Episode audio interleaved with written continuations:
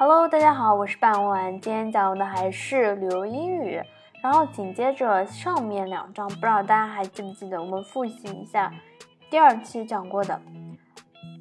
According to the geologists' research, for about 400 million years, the area around Jade Dragon Snow Mountain was the ocean, and it was during the last 600,000 years that different landscapes had come into being. Because of the uprising of the lithosphere, archaic legend about this mysterious and beautiful snow mountain goes like this. Once upon a time, Jade Dragon Snow Mountain and Harbor Snow Mountain were twins. They had lived on Penny in Golden Sand River until one day an evil fiend usurped the river. The brothers were very brave and had a fierce fight with the fiend. Haba died in the fight, and Jade Dragon drove off the fiend after wearing out thirteen swords for guiding the people and preventing the return of the fiend. Jade Dragon held the thirteen swords in hands day and night. As time passed, the brothers had turned into the two snow mountains, and the thirteen swords had become the thirteen peaks. The Dragonstone Mountain is a holy mountain for the local Nashi people, not only because of the legend, but also because long time ago it was a place for young lovers to sacrifice their young lives in honor of true love and to escape from the arranged marriage and feudal ethics. 然后现在呢，我们就开始下一段。Jade Dragon's Mountain is a sanctuary for real animals and wild plants。我们的玉龙雪山呢是谁的庇护所？是珍稀动物以及是野生植物的一个避难所。In fact, one fourth of all plant species in China can be found here, and 20 primeval forest communities shelter a big family of 400 types kinds of animals which are protected by the state。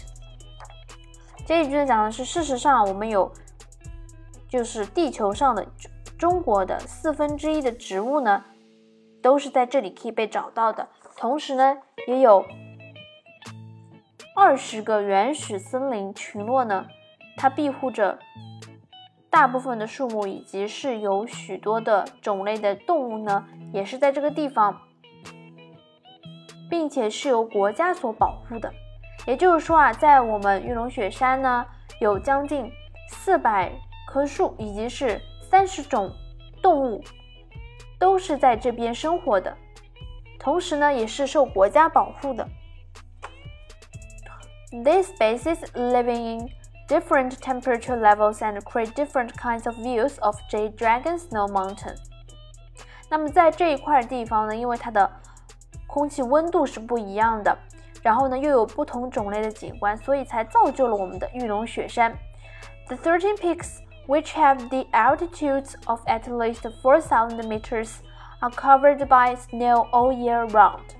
就是说啊，我们这有十三座的山峰，我们第一段、第二段的时候呢有说到，然后呢它的海拔呢最少也要到四千米，同时啊它的雪是终年覆盖的。The mountain is called the Natural Glacier Museum, for it has all types of glacier. 然后我们的这座山也被称为是自然冰川博物馆。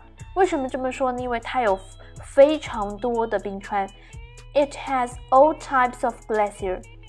Move down from the mountain top, and you can see rivers and pools, which are formed by the stored snow water Running along the valley and through the forest，也就是说，当我们下山从山顶下来的时候呢，我们可以看到有很多的河，还有池，就池塘的池。那呢，它这个是怎么形成的呢？它是因为啊，我们雪山上的冰雪融化之后，它是顺着我们的山，一直到了峡谷，还有是森林里面。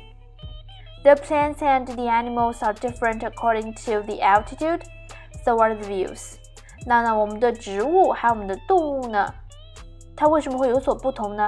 就是因为它的海拔不同，所以造就了我们这样动植物的不同。同时呢，我们的景观也是因为海拔的原因才形成不同的景观。Every sight brings you a surprise, and every step takes you to a new scene。